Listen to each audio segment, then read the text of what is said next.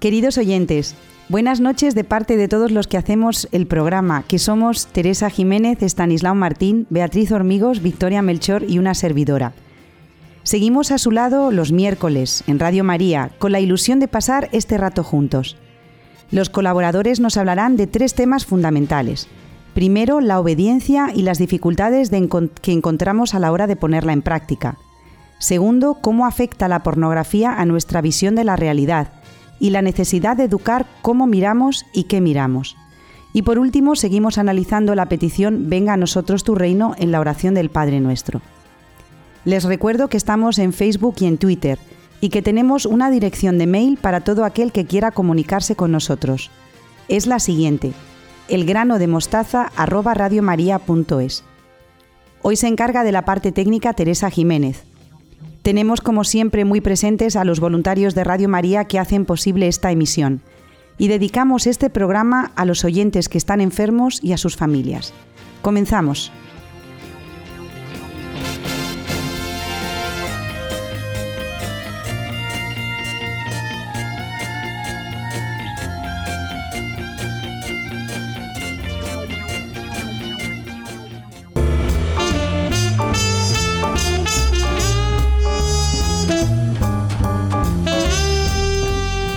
Esta noche nos acompañan Beatriz Hormigos y Victoria Melchor con las que abrimos el programa de hoy. Buenas noches, Victoria. Buenas noches, Ana. Buenas noches, Beatriz. Hola, buenas noches. Pues como dijimos el mes pasado, continuamos con la obediencia, ¿verdad, Beatriz? Sí, este mes vamos a seguir hablando de la obediencia, como dices. Recordad que dijimos que los niños no solo tienen que obedecer, tienen que obedecer bien. La obediencia es, por tanto, un hábito por el que se cumple la voluntad de quien manda porque se reconoce su autoridad sobre nosotros y porque busca nuestro bien. Se convierte en virtud cuando la obediencia a la autoridad equivale a obedecer a Dios. Cuando un niño no tiene bien asentada la obediencia, podemos encontrar una serie de deficiencias o carencias. ¿Cuáles son las principales, Beatriz? Pues mira, Ana, la primera es que obedecen rutinariamente, por lo que el niño hace las cosas bien porque sí, sin pensar en el beneficio que ello conlleva para su persona. Hay otros que obedecen al mismo tiempo que critican al que les manda, que esto es muy grave, lo que genera en el corazón del que obedece un sentimiento de rechazo hacia la otra persona. Otros obedecen en lo mínimo, lo que les lleva con el tiempo pues a desobedecer. Hay otros que siempre están racaneando para no obedecer al que manda e incluso intentan convencer al que manda de que otro lo haría mucho mejor que él. Y por último, los hay que es cuando llega el momento de dormir, o sea, que como no obedecen bien, pues llega un momento en que la conciencia se queda dormida, llegando incluso a desobedecer y dejando de hacer lo que se nos ha encomendado. Sí, fíjate esto qué interesante, que de obedecer mal se pasa a dormir la, a dormir la conciencia. Y, y eso no solamente implicado a la obediencia, sino a todas muchas otras cosas, porque la pérdida de conciencia hace que obremos mal. Entonces, Beatriz, ¿cómo podemos resolver estos problemas que nos has enumerado? Son cosas bastante graves. ¿eh? Hmm. Si queremos que nuestros hijos y alumnos nos obedezcan, tenemos que ser coherentes. En realidad, en todas las facetas de nuestras vidas tenemos que tener esa coherencia. Por ejemplo, no podemos exigir a nuestros hijos que tengan la casa ordenada cuando nosotros somos un desastre, o exigir limpieza cuando somos unos cochinos. Imagínate que les pedimos que hagan sus deberes y entreguen sus trabajos al día. Y nosotros siempre nos retrasamos al llevarles al colegio porque salimos tarde de casa. O fíjate esto que os voy a decir. Le decimos que fumar es malo para la salud y nosotros fumamos. No deja de ser incoherente. Está claro que los padres no somos perfectos, ni muchísimo menos, y que nos equivocamos más de lo que nos gustaría.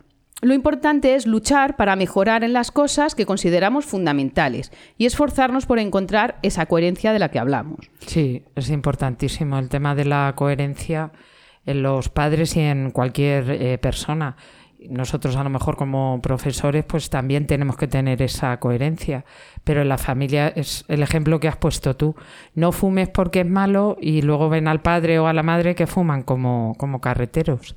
Pero eso en todos los en todos los sentidos. Si tú estás diciendo a tu hijo no veas esta película porque el contenido es malo y te quedas tú viéndola, pues el ejemplo es que hace mucho. Claro, como hemos dicho también muchas veces con los móviles, ¿verdad? No es bueno usar el móvil, estamos nosotros cenando y mirando el WhatsApp. Sí, Sí, sí. Entonces, Beatriz, ¿cómo podemos conseguir, no sé si hay alguna fórmula mágica, que los niños nos obedezcan y que encima nos obedezcan bien? Pues para conseguir esto, que nos obedezcan, tenemos que dar una información clara de lo que queremos y mostrarles los beneficios que les va a acarrear dicha obediencia. Debemos exigir obediencia en las cosas estrictamente necesarias. Esto es importante, puesto que lo que buscamos es que los niños sean mejores y eviten el mal. ¿Podrías poner un ejemplo? Sí, mira, pues por ejemplo, estamos cansados y le pedimos a nuestro hijo que nos traiga el agua. Y esto, porque no me apetece levantarme. Se lo podemos pedir como un favor, pero nunca se puede exigir que lo hagan por obediencia. Como hemos dicho antes, obedecer consiste en aceptar como propias las decisiones de quien ejerce la autoridad.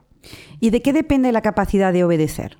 Pues depende de varias cosas. Mira, la primera depende de lo acostumbrados que estemos a obedecer. Vamos, que es directamente proporcional. Cuanto más obedezcamos, pues vamos a obedecer mejor. Depende de que reconozcamos a la otra persona como autoridad y que por ello estemos dispuestos a obedecerle. Y por tanto, le obedecemos porque sabemos que el otro quiere nuestro bien, ¿vale? En todo momento. Por ello tenemos que tener muy claro a quién obedecemos y por qué lo hacemos. Sí, a mí según hablabas de, esto, que, eh, bueno, eh, lo vas a tratar tú ahora a continuación, pero cuánta falta de desobediencia hay porque no se tiene clara la figura de a quién tiene que obedecer el, niño en, el colegio o el hijo en, en su casa. Entonces, bueno, lo dejo ahí para que sigas ahora con ello. Me interesa mucho también, Beatriz y Victoria, lo de que cuanto más obedecemos, mejor obedecemos. Por lo tanto, es un hábito, ¿no? Que se hace a base de repeticiones. Sí, sí, sí. Lo que pasa que yo creo que está enlazado con lo que va a decir ahora Beatriz. Si no tenemos claro eh, la figura a la que tenemos que obedecer, es muy difícil tener una continuidad en la obediencia. Entonces, Beatriz, ¿A quién obedecemos? Pues son tres tipos muy diferenciados.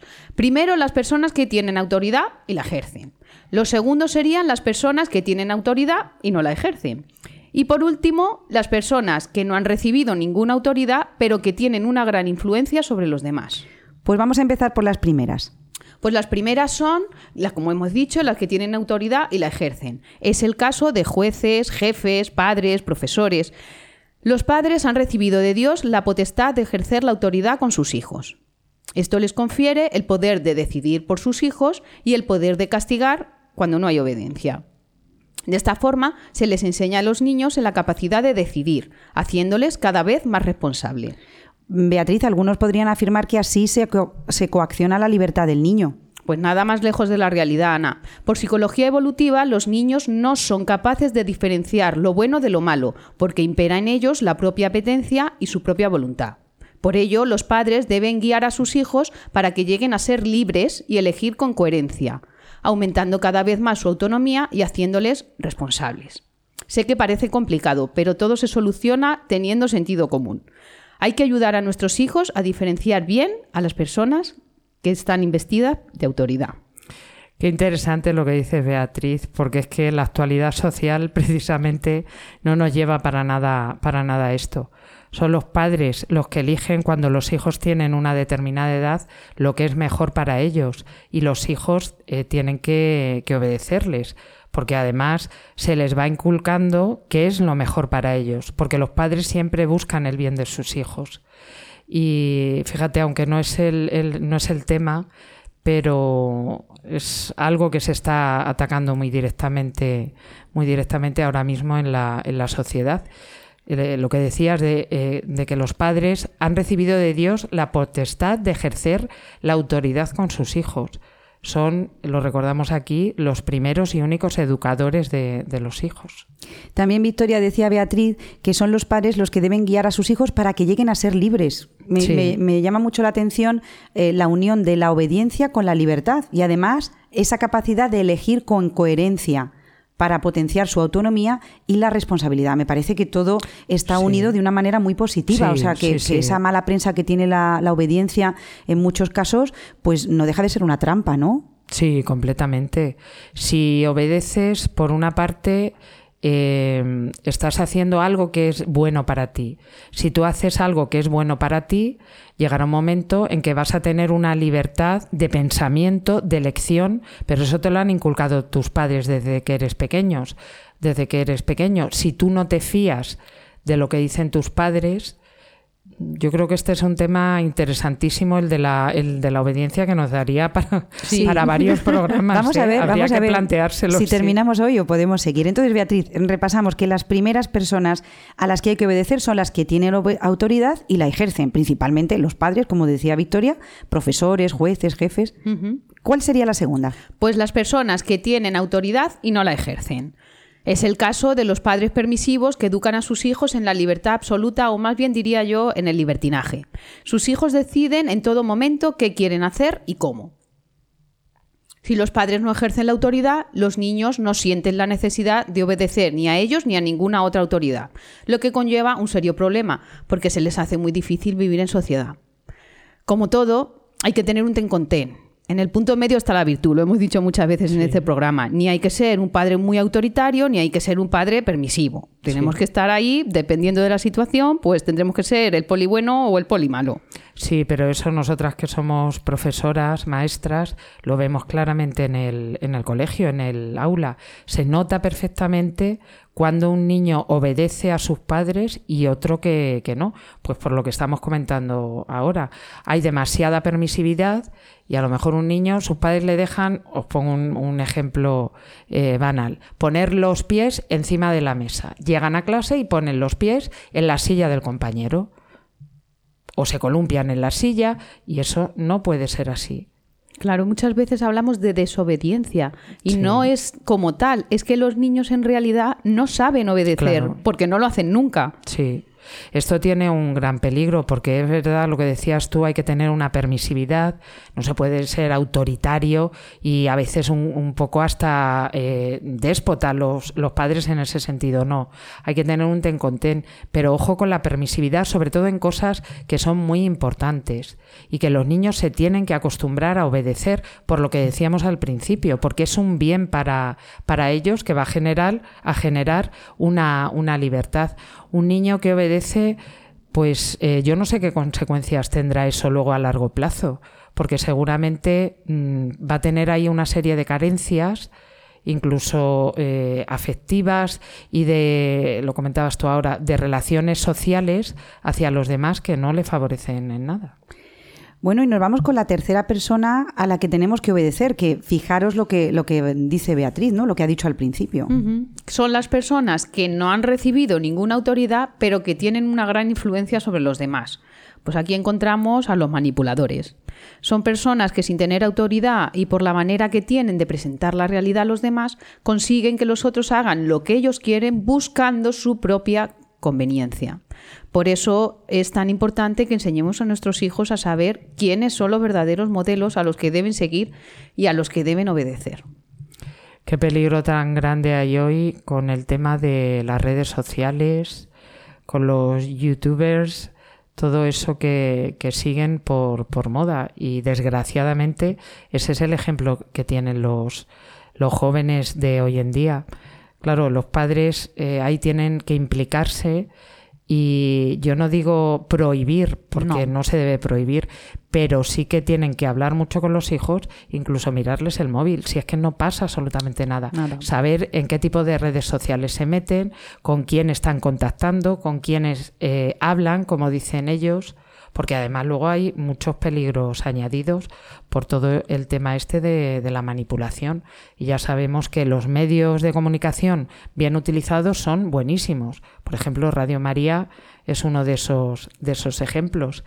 Pero atentos con todas este tipo de aplicaciones que bueno son muy atractivas para los para los chicos para los jóvenes pero luego meten ahí una cantidad de cosas por no hablar ya de peligros peligros mayores. Claro nuestros hijos deben entender que si les miramos el móvil es por su bien sí. no por cotillear sino por su bien. Claro, y porque eres su padre y tienes autoridad sobre él porque busca su bien, absolutamente de, de una manera muchísimo eh, más manifiesta que cualquiera de los influencers estos que hay por internet que te dicen que encima han advertido las autoridades sanitarias que mucho cuidado con ponte esta crema que a mí me ha ido Sí, bien sí, o esto viene estupendamente para el herpes o no sé cuánto y entonces ya estamos llegando incluso a que dan consejos de medicamentos, Beatriz, que es una cosa gravísima, aparte de otras cosas anecdóticas que podemos contar. Me Sí. encanta el tema que estamos tratando, me encanta cómo lo estáis tratando y además es que estos yo creo que solamente se escucha en Radio María, hay que obedecer.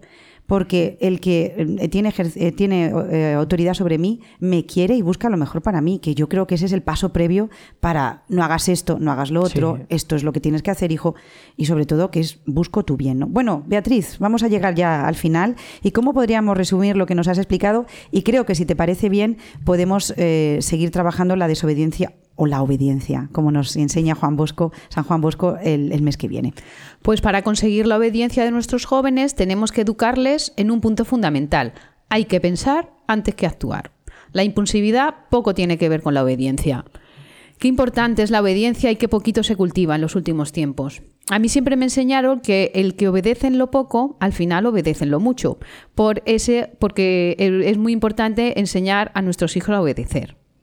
Pero no por el hecho de que queramos que nos obedezcan. Sobre todo porque así van formando su carácter y en un futuro serán capaces de no hacer siempre su voluntad, sino lo que hay que hacer en cada momento porque es lo correcto. Sí, yo ahora al decir esto, lo de quien obedece lo poco, al final obedece en lo mucho, siempre, siempre que escucho esta frase, me viene a la, a la memoria, me vienen los mártires.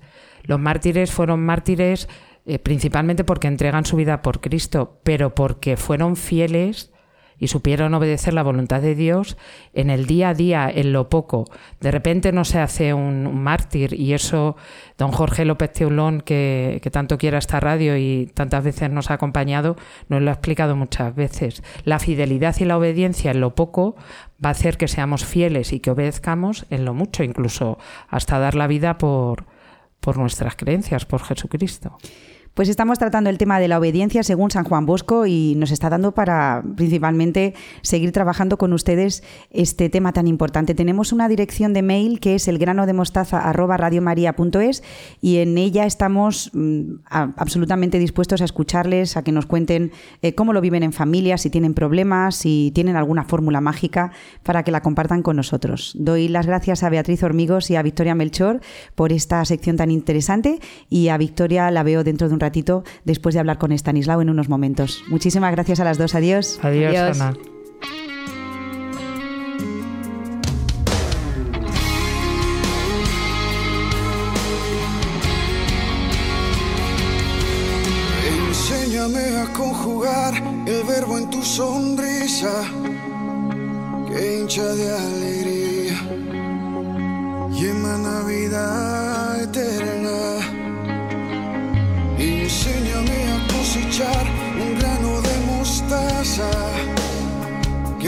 Como un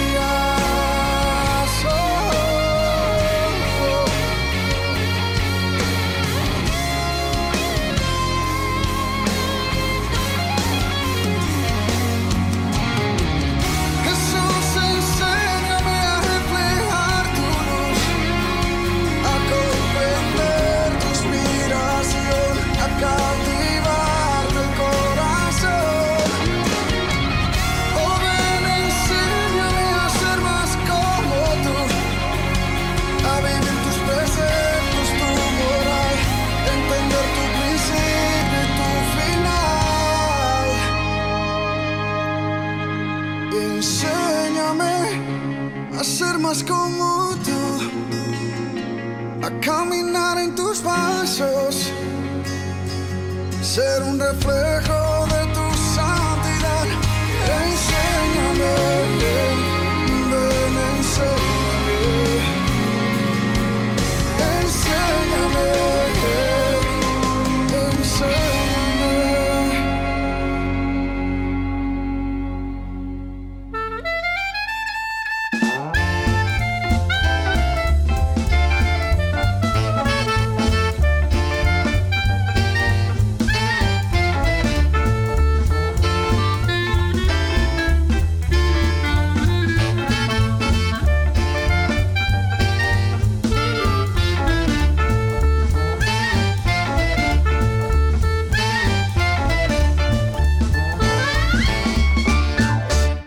Continuamos en Radio María con Estanislao Martina, al que saludo con mucho cariño como siempre. Buenas noches, Estanislao, ¿cómo estás? Muy bien, Ana, buenas noches. Muy contento de estar otra vez aquí con todos los que hacemos el grano de mostaza y también con todos los oyentes, a los que también saludo muy cordialmente. Recuerdo a nuestros oyentes, que nos siguen fielmente, que en el programa del mes pasado hablaste de la pornografía y decías que afecta de varias maneras, que hay varias dimensiones. Sí, efectivamente, así fue. Estuvimos diciendo que en su raíz la pornografía es una visión distorsionada de la persona humana. Hoy, ya con más tiempo, me gustaría hacer ver que no solo es de la persona humana, sino de toda la realidad, como ya quedó enunciado al final del programa anterior. Y Stanislav, ¿por qué dices que es un problema de visión? Porque la pornografía se basa casi en su totalidad en el visionado de imágenes, de contenido erótico, ¿no?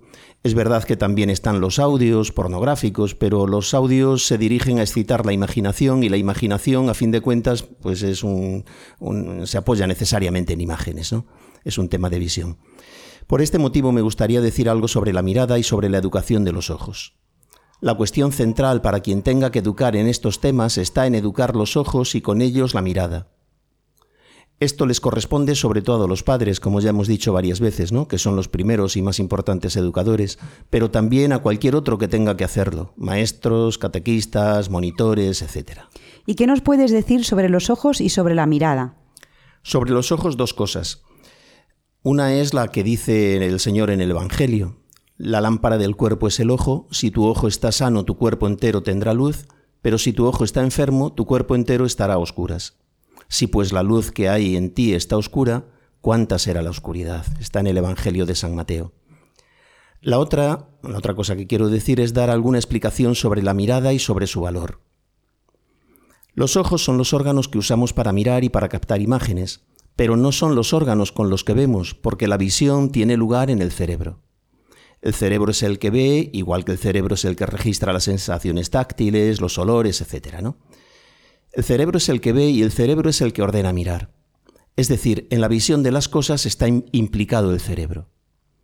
Eso quiere decir que el ojo humano, siendo el órgano corporal del sentido de la vista, es más que un mero receptor de imágenes. El ojo no es el objetivo de una cámara fotográfica que capta lo que entra en su campo de manera fría y aséptica. El objetivo capta imágenes pero no mira. El ojo mira porque está mandado por el cerebro. El ojo es un servidor del cerebro, podríamos decir. Si los ojos humanos fueran como el objetivo de una cámara fotográfica, los ojos de dos personas ante la misma realidad verían lo mismo. Y es de experiencia común que no es así. La misma realidad vista por ojos distintos se ve de manera distinta y por tanto viene a entenderse también de manera distinta. Podríamos poner muchos ejemplos. A mí me parece muy válido el de un partido de fútbol visto por dos aficionados, uno de cada uno de los dos equipos que se enfrentan. La realidad objetiva, las jugadas, las evoluciones del partido son las mismas para ambos, más y si ambos lo ven por televisión. Y en cambio, cada uno ve un partido distinto. ¿Quieres decir con esto que los ojos están condicionados, Stanislao? Sí, eso es totalmente cierto. Pero lo que quiero resaltar es que la realidad objetiva, siendo la que es, solo podemos captarla con nuestra mirada, que siempre es subjetiva. Esta es la clave del valor de la mirada, que en ella se unen en un solo acto, el acto de mirar, los dos planos de la realidad, el objetivo, lo que las cosas son en sí mismas, lo que está delante del ojo, y la percepción personal, y por tanto subjetiva de esa misma realidad. Cuando miro algo, traigo la realidad objetiva que hay delante de mis ojos hacia mí, la incorporo en forma de imágenes a mi cerebro, y a la vez la doto de significado, ya que en el mismo acto, desde mi cerebro, proyecto sobre ella lo que esas imágenes significan para mí. ¿Quieres decir con esto que no somos objetivos al mirar? No, claro, no lo somos y no podemos serlo. Hay una parte de objetividad, pero todo lo que vemos no es la objetividad pura. Diré más, no tenemos obligación de serlo. La obligación que tenemos, obligación moral, es la de mantener los ojos limpios, incontaminados. Eso es custodiar y salvar la inocencia hasta donde se pueda. La de los niños y la de los mayores, que la inocencia no es cosa, no es virtud, eh, solo de niños, es para todas las edades. Y solo desde ahí, desde una mirada limpia, se pueden buscar los tres grandes pilares en los que se fundamenta la vida humana, que son el bien, la verdad y la belleza. En esto sí que hay obligación, obligación moral, en salvar la mirada limpia para que cada uno pueda descubrir estos tres pilares y afianzarse en ellos. Me preguntabas, me decías que no podemos ser objetivos. Pues claro, ¿cómo, ¿cómo, lo vamos a ser? ¿Cómo le vamos a pedir a una madre que sea objetiva? Si no puede, es más, es que no debe. Lo que sí debe hacer es educar a sus hijos en buscar la verdad. Eso sí puede y debe hacerlo. Señalar el bien. Señalar el bien y, eh, inclinar al hijo hacia él y a que rechace el mal. Mostrar la belleza, hacer disfrutar con ella, todo esto sí, pero objetivo como es el objetivo, que es la palabra, claro, de un eh, aparato que graba imágenes, así no podemos ser. Pues Estanislao, permíteme que te diga que lo que nos has dicho antes, desde, una mirada limpia hay que buscar los tres pilares en los que se fundamenta la vida humana, que es el bien, la verdad y la belleza. Esto es todo un reto para la educación. Y más hoy en día, Stanislao. Desde luego que sí que lo es. ¿eh? Y por eso estamos denunciando la pornografía, Ana, ¿eh? que ya llevamos un poco de tiempo haciéndolo y seguiremos si Dios quiere. ¿Por qué? Pues porque la pornografía hace imposible la mirada limpia. la pornografía destroza la mirada inocente. Es letal porque envenena la mirada, la intoxica, y con la mirada envenenada no hay quien vea las cosas como son. Conviene añadir que la pornografía envenena la mirada porque, por ensuciamiento, por la vía del ensuciamiento. San Juan de la Cruz explica que todos los pecados capitales dañan el alma, pero cada uno lo hace con su efecto propio, y el efecto propio de la lujuria es que ensucia el alma, dice él. La soberbia, por ejemplo, la ciega, la pereza la entristece, etc. La lujuria la ensucia. A mí me parece que estaría muy bien, Stanislao, que profundizaras en cómo influye la pornografía en la mirada. La pornografía influye condicionando la mirada, hemos dicho, condicionando lo que los ojos ven. Voy a leer una cita del libro de Cleponis al que ya nos hemos referido en, algunas ocasiones, ¿no? Y, a ver, solamente una cita eh, cuando él habla del cerebro masculino. Es sabido que los cerebros masculino y femenino tienen funcionamientos distintos porque la manera de percibir es distinta, pero en eso no entramos ahora. Él dice esto. Cuando un hombre encuentra una imagen erótica, automáticamente mira, esto lo dice entre exclamaciones, automáticamente mira, como, como si fuera un resorte instintivo eh, inconsciente además. Una estructura del cerebro, el tálamo, es responsable de identificar imágenes eróticas. Por consiguiente, si un hombre está viendo 100 imágenes diferentes y una de ellas es erótica, el tálamo la selecciona y el hombre inmediatamente prestará atención a la imagen erótica. Una vez que esto ocurre, una reacción química se produce en el cerebro. El área del tegmento ventral del mesencéfalo segrega dopamina en el cerebro en grandes cantidades, que se mezcla con la testosterona, testosterona y crea un poderoso cóctel de drogas. El hombre experimenta una gran excitación e incluso una subida, provocando que al cerebro le guste eso y quiera más. El área del tegmento ventral segrega dopamina en respuesta a casi todas las drogas de adicción y está también asociada con desórdenes de atención y motivación como son el síndrome de atención hiperactividad, el trastorno obsesivo compulsivo, la adicción a los juegos y, y el comprador compulsivo. Además, la dopamina suprime la serotonina en el cerebro, lo cual hace que el hombre sea impulsivo y agresivo. A nivel subconsciente, la mente se da cuenta de lo bien que se siente el hombre y de cómo alivia su sufrimiento emocional profundo, por lo que decide volver a la pornografía una y otra vez para mantener el sufrimiento emocional a raya. Muchos hombres aseguran que cuando ven una imagen erótica queda grabada a fuego en sus cerebros. Hasta aquí la cita de Cleponis.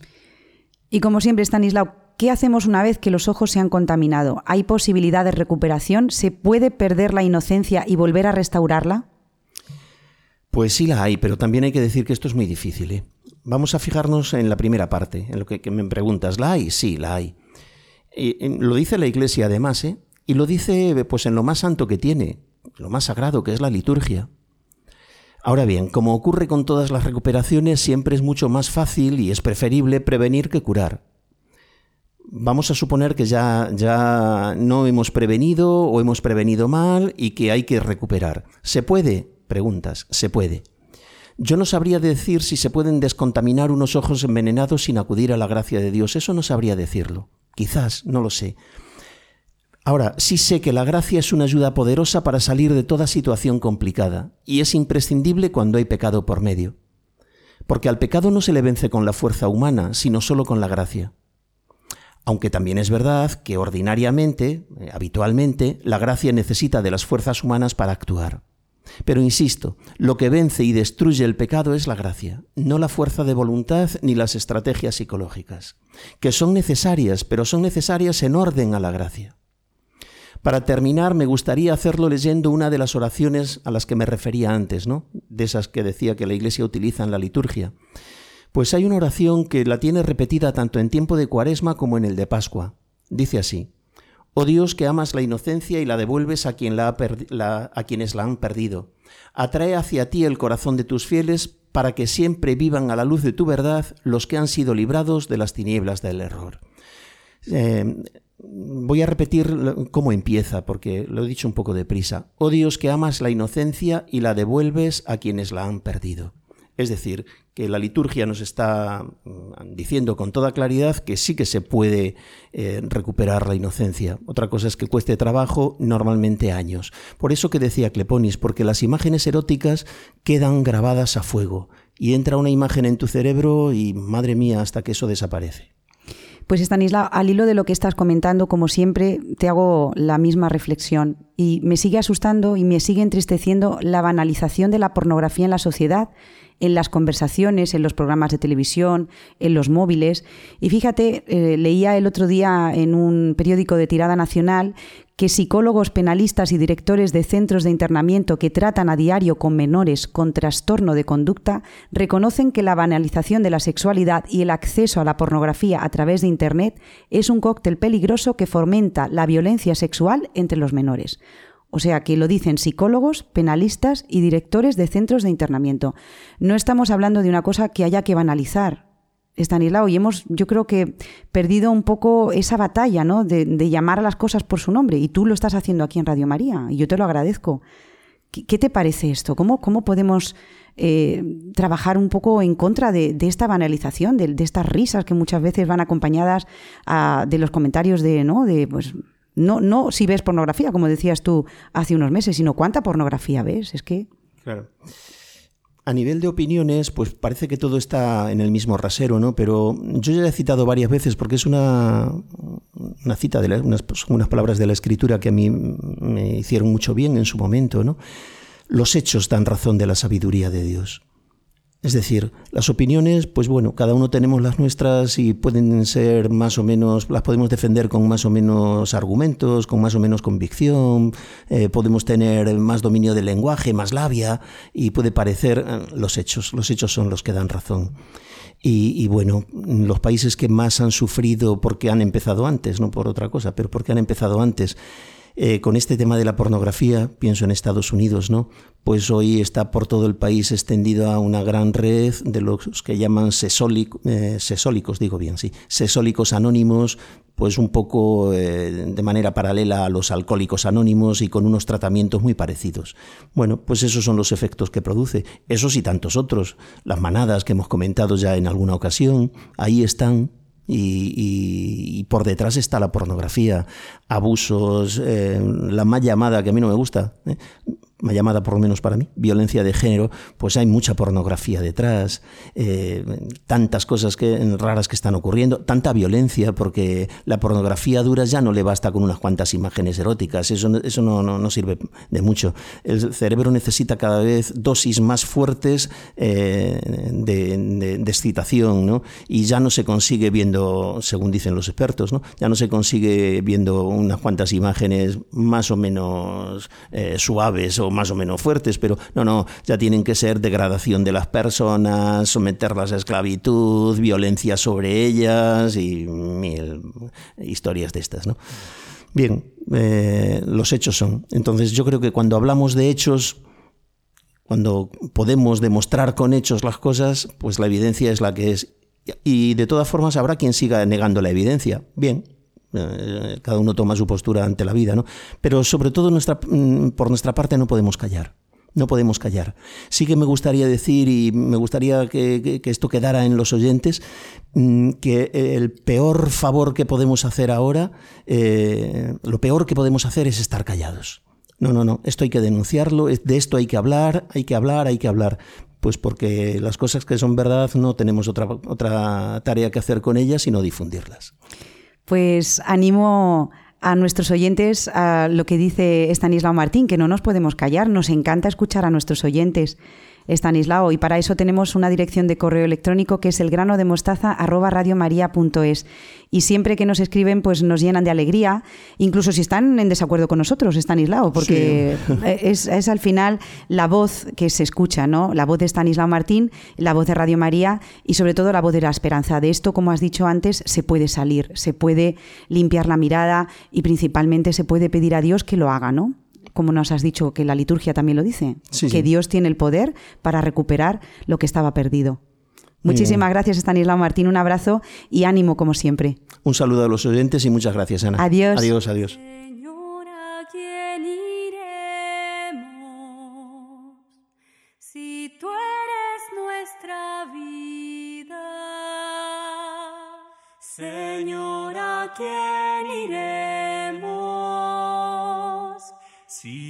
Eres nuestro amor, Señora, ¿quién iremos? Si tú eres nuestra vida,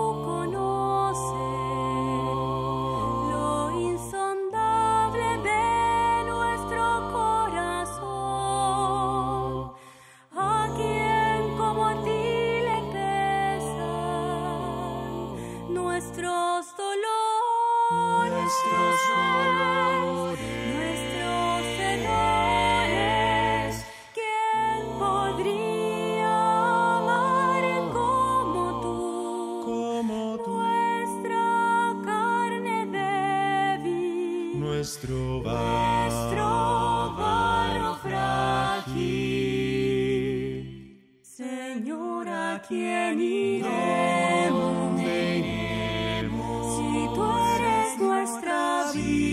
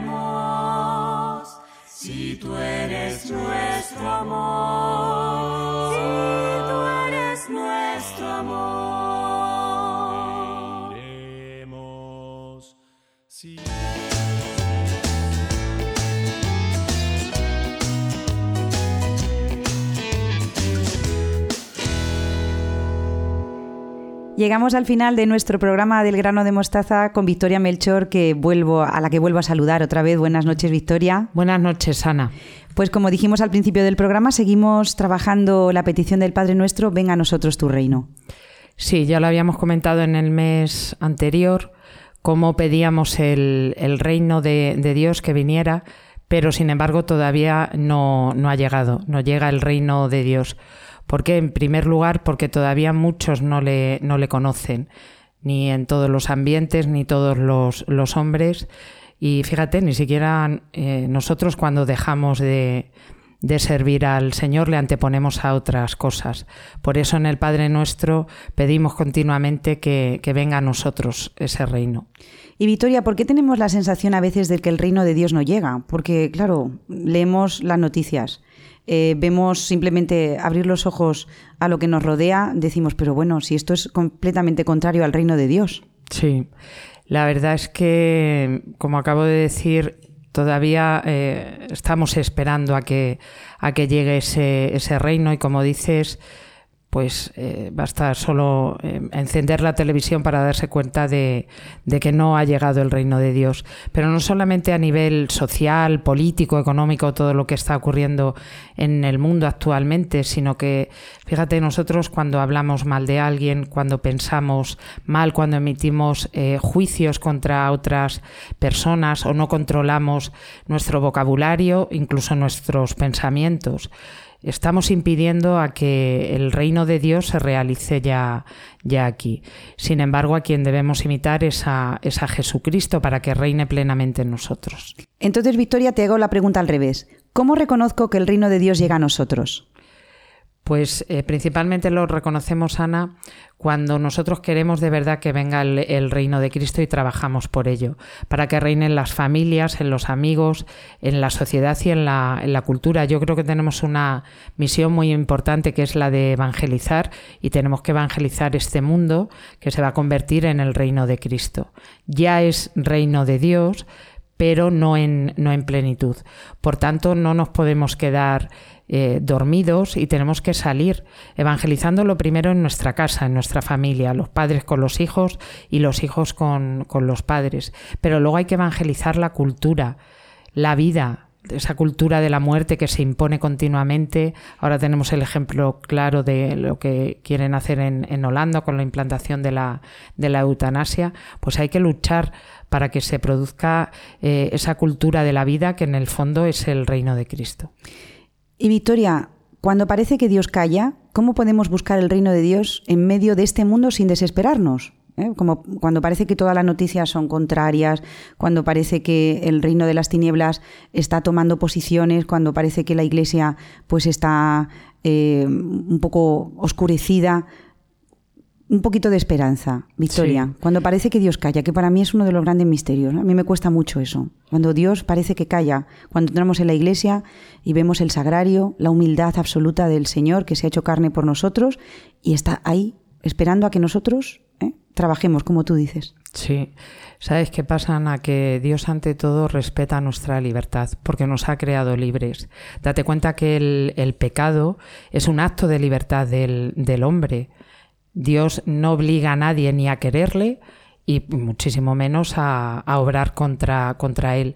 Entonces Dios lo que hace es respetar nuestra libertad porque está continuamente esperándonos. Y fíjate, aparte de esperar, siempre nos está cogiendo. Basta cualquier eh, acto por nuestra parte, cualquier gesto, incluso una palabra, un, pensamiento, para que Dios nos, nos acoja. Hay un salmo muy bonito que a mí me encanta, el Salmo 22, que dice, el Señor es mi pastor, nada me falta pues a lo mejor lo podemos meditar tranquilamente porque nos llena de esperanza. El Señor siempre está ahí y siempre nos habla. Es verdad que hay momentos que, como decías, es que no oigo al Señor, no sé qué es lo que me quiere decir. Pues eso requiere una oración intensa y diaria, porque el Señor nos habla siempre. Lo que pasa es que a lo mejor quienes no le escuchamos somos nosotros. Y el Señor nos deja, como decía antes, esa libertad para que acudamos a Él. Y Victoria, para finalizar, ¿cómo quiere el Señor reinar en nuestras familias, en nuestros colegios, en nuestros jóvenes, en los que eh, tenemos la esperanza del futuro, ¿no? Sí. Pues mira, la- esta petición tan bonita de venga a nosotros tu reino, yo creo que nos tiene que hacer ser conscientes de que es un reino que tiene que estar lo primero lleno de amor. Si no transmitimos el amor que Jesús nos tiene a nosotros, no podrá reinar en plenitud. Tiene que irradiar eh, bondad, paz, sobre todo tenemos que vivir en, gracia, eh, alejar al enemigo. Importancia el rechazar las tentaciones antes de caer en el pecado. Hay que rechazar la tentación. Algo muy importante que es la humildad, el reconocer siempre al otro antes que, que a mí, el no ambicionar nada. Bueno, podríamos estar así desgranando muchísimas cosas, porque además tenemos el ejemplo de los santos.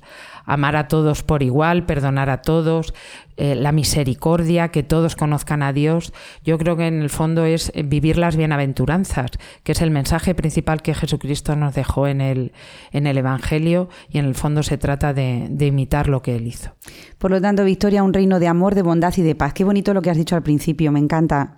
Y cuando parece que el Señor calla, pues mm, tener fe, que para eso seguimos al Señor. Algunas veces el Señor se oculta eh, y tenemos que echar manos de nuestra fe. Y lo que tú dices, oración incesante, rezar, rezar unos por otros, rezar por los que sufren, por los jóvenes, por nuestros colegios, por la educación de los jóvenes, por las familias que lo pasan mal por los que están muchas veces viviendo en, en soledad, en, en- también en oscuridad. Y acordarnos, Radio María está constantemente rezando, ¿no? Sí. El rosario por la mañana, el rosario por la tarde, tenemos la misa. Eh, no sé, qué gozo estar aquí en Radio María y poder hablar de estas cosas. Sí, Victoria, sí, sí. venga a nosotros tu reino. Me encanta este reino de, de bondad, de misericordia y de paz. De paz, sí. Además que hay veces que no queda eh, otra solución eh, que no es poca y es el, el rezar. Bueno, Victoria, pues ¿qué te parece si nos recuerdas algunas de las noticias de Radio María para estos próximos días?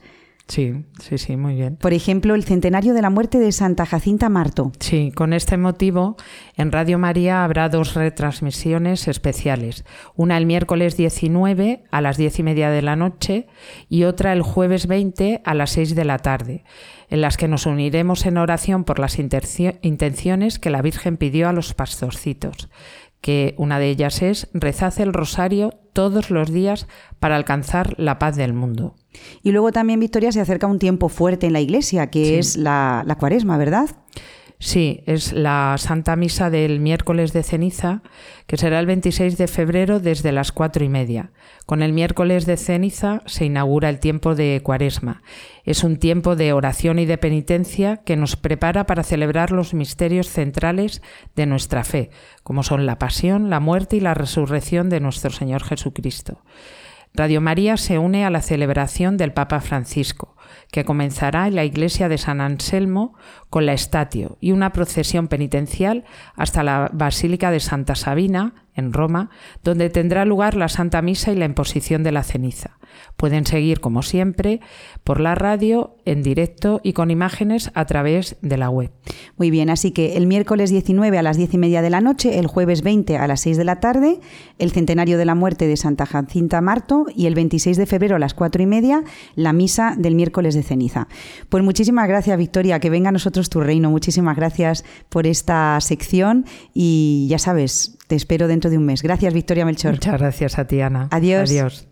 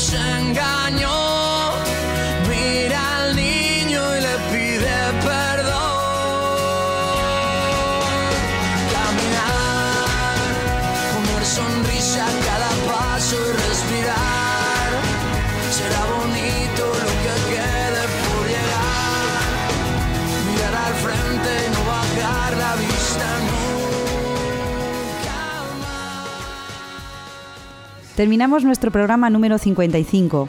Ha sido un gozo contar con la presencia de Beatriz Hormigos, Victoria Melchor y Estanislao Martín y tratar de temas como la obediencia y las dificultades que encontramos a la hora de ponerla en práctica, de cómo afecta la pornografía a nuestra visión de la realidad y la necesidad de educar cómo miramos y qué miramos.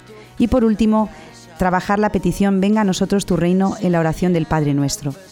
Si desean conocer más acerca de la Radio de la Virgen, pueden consultar las últimas noticias en la siguiente página web, radiomaria.es. Además, si alguno de ustedes quisiera recuperar algún programa, solo tienen que visitar la página radiomariapodcast.es. Ya saben que nos vemos los miércoles a las 9 de la noche y en cualquier momento a través de la dirección de mail elgranodemostaza@radiomaria.es. Muchas gracias por habernos elegido y esperamos volver a contar con todos ustedes dentro de un mes. Hasta entonces, seguimos conectados en Radio María. Les dejo con los servicios informativos. Adiós.